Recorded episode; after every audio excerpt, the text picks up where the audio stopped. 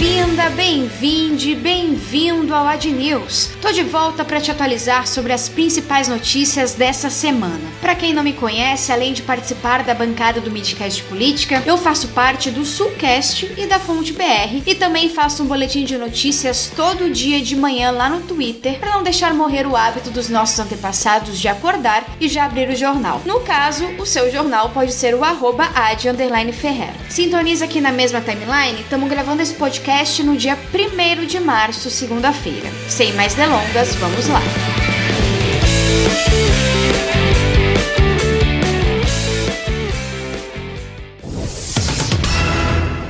Vergonhas internacionais. A gente vai começar com o Donald Trump engolindo o seu orgulho e voltando a falar para o seu público em uma convenção de conservadores. Ele subiu ao palco mais de uma hora atrasado e ainda falou por cerca de duas horas. Para poupar você de ouvir a voz dele para mais uma vez, aqui vai um resumo. Mentira, fraude nas eleições, Joe Biden é um bananão, mentira, mentira, mentira, esperar os quatro anos de Joe Biden para ele voltar à presidência. E teve apoiador que não curtiu muito essa última ideia não, considerando que eles estavam preparados para tal tempestade, o dia em que o Trump prenderia todos os satanistas. Ele também disse que não pretende criar um terceiro partido, mas que os que votaram a favor de seu impeachment deveriam ser expulsos do Partido Republicano. E 300 pessoas já foram indiciadas pelo último showzinho do Laranjão, a invasão ao Capitólio no dia 6 de janeiro.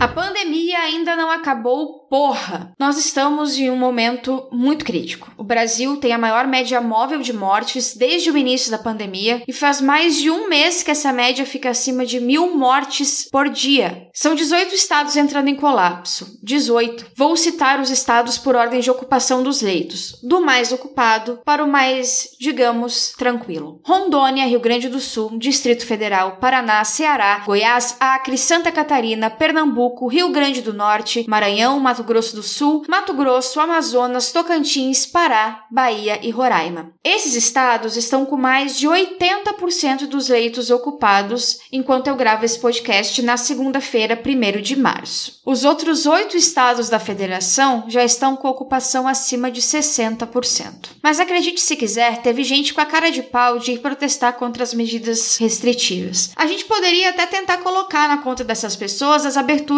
de novos leitos, compras de equipamentos e oxigênio, contratação de pessoal, etc. Mas a situação é tão crítica que não é apenas falta de dinheiro, é falta de pessoal e de equipamento no mercado. A gente só pode colocar na conta de Jair Bolsonaro. O presidente, mesmo nessa situação de caos de norte a sul do país, vem atacando os governadores e prefeitos que instituíram medidas restritivas, como toque de recolher e restrição de atividades. E aqui vale também distinguir essas medidas. Toque de recolher significa que a partir do horário X não há circulação de pessoas na rua mais conhecido como horário de dormir. Restrição de atividades é o fechamento de certas atividades não essenciais do horário X ao Y. Já o lockdown é o fechamento total de atividades não essenciais e de circulação de pessoas sem distinção de horário. Antes que alguém lhe diga que essas medidas não foram efetivas e de fato não serão 100% efetivas, não se esqueça disso. Ninguém instituiu um lockdown neste país. Isso nunca aconteceu. E é por isso que estamos onde estamos. Não mais um crime de responsabilidade. Enquanto tudo isso acontecia, no dia 26 de fevereiro, Jair Bolsonaro provocou aglomeração na cidade de Tianguá, no Ceará, onde mais de 90% dos leitos estão ocupados. Nesse mesmo dia, o Brasil registrou mais de 1.500 mortes. Jair Bolsonaro mentiu ao dizer que as máscaras não são efetivas e ainda colocou o efeito colateral irritabilidade como importantíssimo para acabar com o uso. Não suficiente, ainda disse que todo governador que decidir por fechar as atividades vai bancar do próprio bolso o auxílio emergencial. Lembre-se, hoje, 1 de março, são 18 estados à beira do colapso. Quando você ouvir esse podcast, pode ser mais, pois todos estão acima dos 60% da capacidade. Enfim, para desestimular o uso de máscaras, ele usou uma enquete online e vendeu como estudo de universidade alemã. E eu vou encerrar esse podcast com os dizeres de sempre. O Midcast Política vai estar no ar na sexta-feira e o Ag News volta na semana que vem com mais notícias semanais, mas eu vou encerrar esse podcast um pouco diferente. A gente reuniu algumas falas de governadores, de secretários da saúde para mostrar para vocês a atual situação e para dizer para vocês que essa não é ainda o reflexo do carnaval. O reflexo do carnaval a gente vai começar a sentir agora nessa semana. A ordem dos áudios é o prefeito de Xanxerê, Santa Catarina, Oscar Matarello, o governador da Bahia, Rui Costa, e o secretário da Saúde de Rondônia, Fernando Máximo.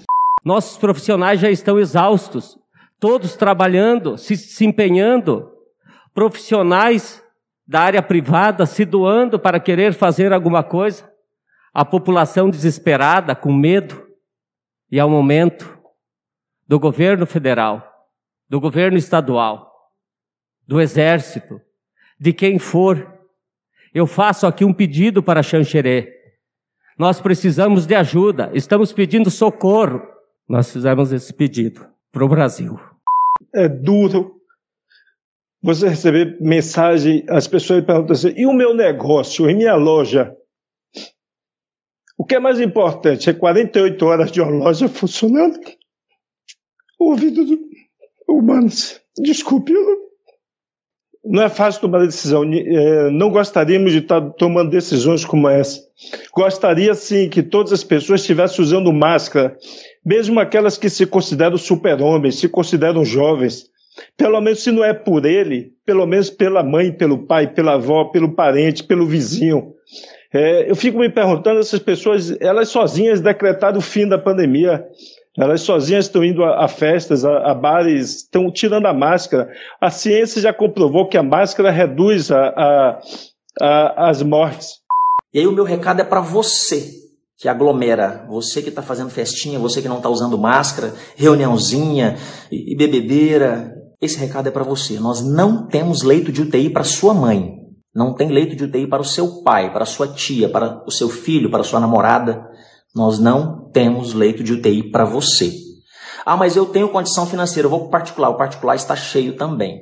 Aí eu vou para São Paulo. Os grandes hospitais de São Paulo estão todos lotados.